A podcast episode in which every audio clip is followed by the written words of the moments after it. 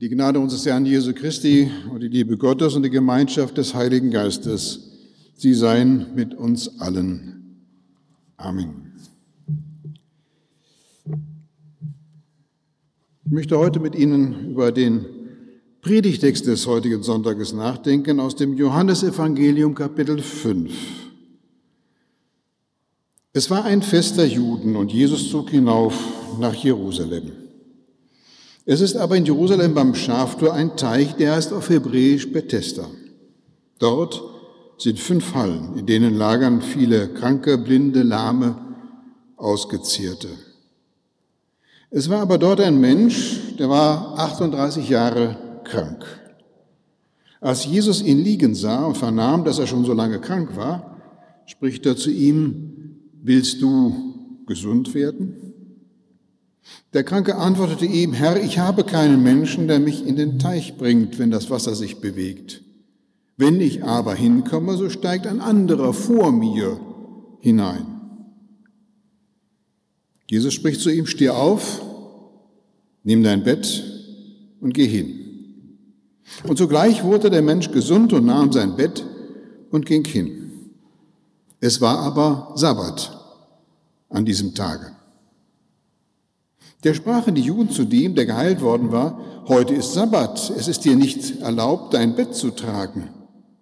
Er antwortete, der mich gesund gemacht hat, sprach zu mir, nimm dein Bett und geh hin. Wer ist der Mensch, der zu dir gesagt hat, nimm dein Bett und geh hin? Der aber geheilt worden war, wusste nicht, wer es war, denn Jesus war fortgegangen, da so viel Volk an dem Orte war. Danach fand ihn Jesus im Tempel und sprach zu ihm, siehe, du bist gesund geworden, sündige nicht mehr, dass du nicht etwas Schlimmeres widerfahre. Der Mensch ging hin und berichtete den Juden, es sei Jesus, der ihn gesund gemacht habe. Darum verfolgten die Juden Jesus, weil er dies am Sabbat getan hatte. Herr, dein Wort ist unseres Fußes Leuchte und ein Licht auf unserem Wege. Amen. Diese sehr bekannte Erzählung Heilung am Teich Bethesda, das sind eigentlich zwei Geschichten. Da ist einmal die eigentliche Heilungsgeschichte und dann die Auseinandersetzung um die Tat, der Streit wegen des Sabbats. Vor allem die Heilungsgeschichte verdeutlicht uns, Jesus geht zu den Elenden und Leidenden. So ist der Predigtext eine Verbildlichung des Heilandsrufes Jesu Christi, kommt her zu mir alle, die ihr mühselig und beladen seid. Mühselige, Beladene, die gab es am Teich Bethesda reichlich. Bethesda, zu Deutsch Haus der Barmherzigkeit, Haus, wo Gott Gnade gibt.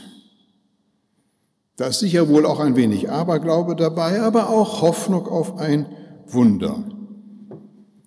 Bethesda, eigentlich sind es zwei Teiche, etwas am Hang gelegen, damals angelegt, um Reinigungswasser für den Tempel zu haben, also für rituelle Waschungen. Und diese Verbindung mit dem Tempel, das war wohl etwas, wo die Menschen dachten, wenn ich da schon nicht hinkomme, aber hier am Wasser, das kann mich auch reinigen, heilen. Und wenn dann aus den Quellen oder von dem oberen Becken ins untere Becken Wasser floss, dann bewegte sich das und dann wollte man da drin sein, denn dann war die Heilungschance besonders groß. Aber Bethesda war keine Klinik, kein Krankenhaus, kein Pflegeheim. Es war mehr so ein Lagerplatz ohne ärztliche Versorgung, ohne Pflege, mit nur ganz geringen Heilungschancen. Man musste ja, wenn sich das Wasser mal bewegte, als erster drin, um überhaupt eine Chance zu haben. Bethesda, das war ein Platz für hoffnungslose Fälle. Wenn man heute runtergeht vom Ölberg durchs Kidrontal, durch das Löwentor, ein paar Meter weiter auf der rechten Seite die St. Anna Kirche, da sind die Ruinen zu sehen, diese tiefen Becken für das rituelle Waschen hineingehauen in den Felsen. Bethesda. Ein Platz für hoffnungslose Fälle. Aber zu diesen hoffnungslosen Fällen geht Jesus. In diese Umgebung von Elend und Leid, da ist er. Von verpassten Gelegenheiten, von sich ausbreitender Resignation, da ist Jesus. Zu den an den Rand gedrängten, zu den Beladenen, da geht er hin. Und das alles an einem Sabbat, einem Festtag, an dem man doch eigentlich sich der rettenden und barmherzigen Gnade Gottes erinnert. Und am Rande des Teiches liegt ein Mann, 38 Jahre ist er krank. 38 Jahre. Und Jesus sieht ihn, geht zu ihm und fragt, willst du gesund werden? Ich weiß nicht, ob Sie schon mal darüber nachgedacht haben, warum in aller Welt fragt Jesus ihn? Der liegt da seit 38 Jahren, das weiß Jesus. Also ist doch eigentlich klar, der will gesund werden. Aber Jesus fragt ihn, willst du gesund werden? Ist das so eine rhetorische Frage oder eine zynische Frage? Ich denke, es ist eine therapeutische Frage. Sie dient dazu, die oft sehr verborgenen seelischen Widerstände, die sich einer Gesundung entgegenstellen, bewusst zu machen und diese Widerstände zu überwinden.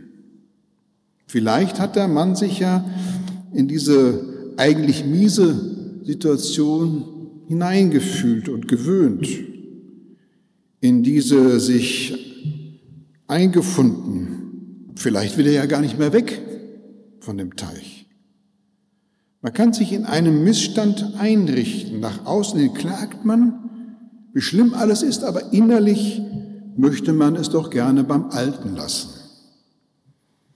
Das ist auch so, wenn man sich von einer Schuld gefangen genommen weiß.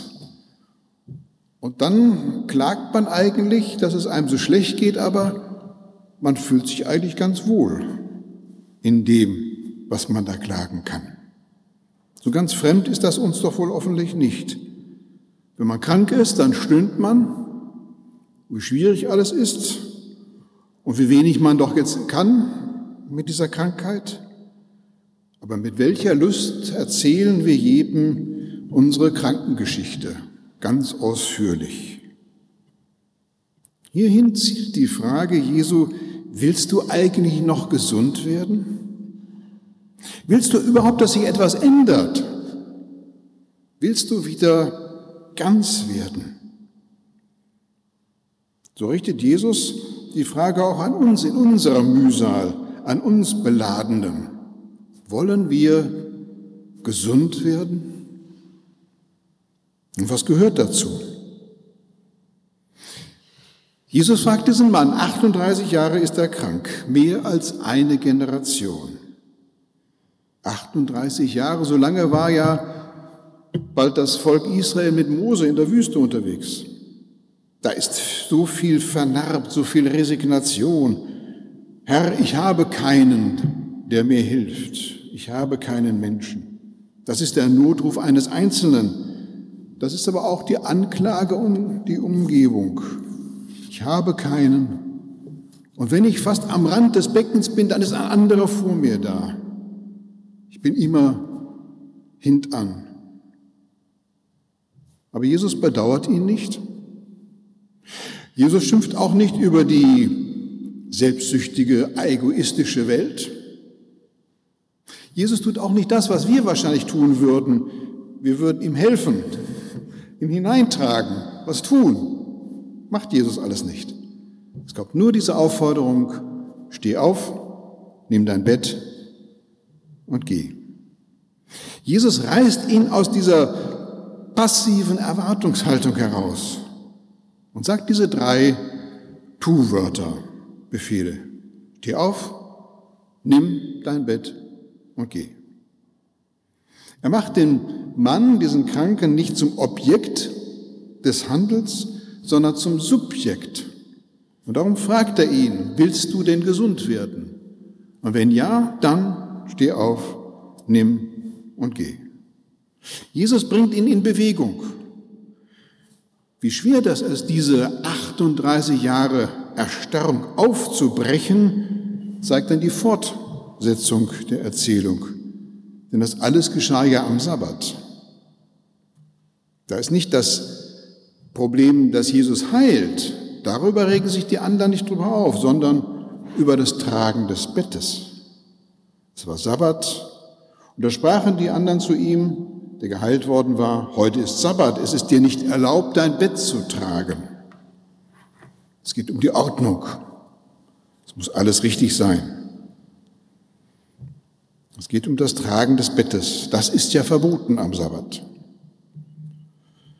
Wer heute in Israel in ein Hotel geht, an einem Sabbat, muss viel Geduld haben, wenn er den Fahrstuhl, den Lift benutzt, weil der Lift an jeder Etage anhält, weil man ja nicht den Knopf drücken darf. Das ist ja Arbeit. Diese Ordnungen, die immer mehr um sich greifen und das Leben dort bestimmen.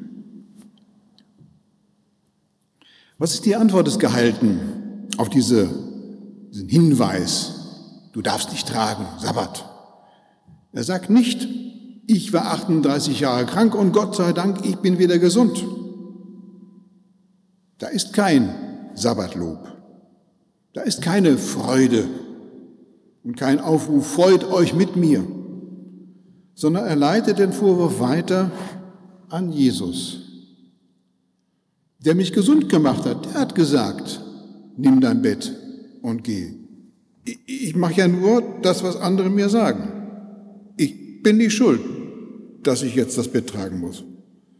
Der da, er übernimmt noch keine Verantwortung für sein Tun.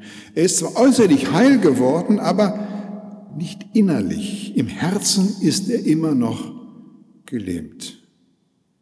Er kann noch nicht ich sagen. Und er weiß noch nicht, wer ihn geheilt hat. Er kann nicht Gott loben. Und darum geht die Heilungsgeschichte weiter mit diesem Streitgespräch. Darum ist das eben auch wichtig für uns zu hören. Danach fand ihn Jesus im Tempel und sprach zu ihm, siehe, du bist gesund geworden, Sohn, sündiger nicht mehr, dass du nicht mehr etwas Schlimmeres erfahren musst. Jesus findet den Mann, nicht der Mann findet Jesus, nicht der Mann geht in den Tempel, um Gott zu loben und sieht dann seinen Retter. Nein, Jesus muss ihn auch da suchen und finden. Und dann gibt es das vierte Tu-Wort. Neben steh auf, nimm und geh, kommt nun sündige nicht mehr. Du bist aufgestanden, jetzt geh aber weiter. Gebrauche die Gaben, die Gott dir gibt. Bewahre die geschenkte Freiheit im Dienste an andere. Und du kennst jetzt den Retter, den Heiland. Bleibe nicht im alten Trott, sondern wende dich um, folge mir nach. Auch dies ist uns nicht so unbekannt. Da ist vielleicht eine schlimme Situation, ein Schicksalsschlag, der uns trifft, doch es wird wieder gut. Gott sei Dank, sagen wir vielleicht, aber Danken wir wirklich aus dem Herzen? Ändern wir uns? Verlassen wir den alten Trott und gehen auf neuen Wegen? Oder sind wir schnell wieder im Alltag verbunden? Der Geheilte geht auf Jesu Wort nicht ein, sondern er geht hin, berichtet den Juden, es sei Jesus, der ihn gesund gemacht habe. Und daraufhin verfolgen die anderen Jesus. Er ist nur darauf bedacht, sich aus der Affäre zu ziehen. Statt Jesus zu danken, ihm nachzufolgen, sich ganz auf seine Seite zu stellen, zeigt er ihn bei seinen Gegnern an. Die Angst vor den jüdischen Richtern bewegt den Geheilten mehr als der Dank für die Genesung und die Perspektive neu gewonnener Freiheit. Der Mann ist gesund, aber nicht heil. Er ist zur Freiheit berufen, aber er begibt sich damit in neue Abhängigkeiten. Auch das ist uns vielleicht nicht ganz fremd. Und so müssen wir diese Warnung in Vers 14 aufmerksam für uns hören. Siehe, du bist gesund geworden, sündige nicht mehr, dass, du nicht etwas, dass dir nicht etwas Schlimmeres widerfahre. Das ist eine Warnung als Lebenshilfe, als Ermutigung zum Weitergehen, zum Menschwerden vor Gott. Wir haben es nicht mal nötig, zu Gott zu streben, weil Gott zu uns in unser Elend, in unsere Begrenztheit gekommen ist, weil er Mensch geworden ist in Jesus Christus. Diese Warnung, sündige hinfort nicht mehr, ist keine bedrohliche Warnung, keine uns ängstigende Warnung, sondern will uns zur Eindeutigkeit helfen, zum konsequenten Leben anleiten. Denn es reicht nicht, körperlich gesund zu sein. So viele sagen, Hauptsache gesund. Nun bin ich ja schon älter und höre das auch von vielen, die sagen, Hauptsache gesund. Und wenn man eine schwere Krankheit erleben musste, wie ich zum Beispiel, dann weiß man, Gesundheit ist schon wichtig, aber es ist nicht alles. Sondern meine Antwort ist dann immer, nein, Hauptsache zufrieden. Hauptsache in Frieden mit sich und mit Gott und der Welt. Im Frieden leben, den Frieden, den Gott uns schenkt, aufnehmen. Gesund im Sinne von heil werden. Wir müssen innerlich heil werden. Und wenn wir uns dazu führen lassen, innerlich heil zu werden, dann können wir auch die körperlichen äußeren Bedrängnisse besser tragen und, wenn es sein muss, auch ertragen. Diese Lebenshilfe, diese Ermutigung dürfen wir aus diesem Text mitnehmen. Weitergehen, weiter wachsen in der Nachfolge, in der Lebensentfaltung im Sinne Jesu Christi.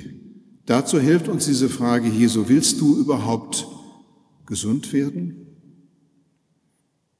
Willst du nicht nur körperlich, sondern vor allen Dingen im Herzen gesund werden? Willst du heil werden?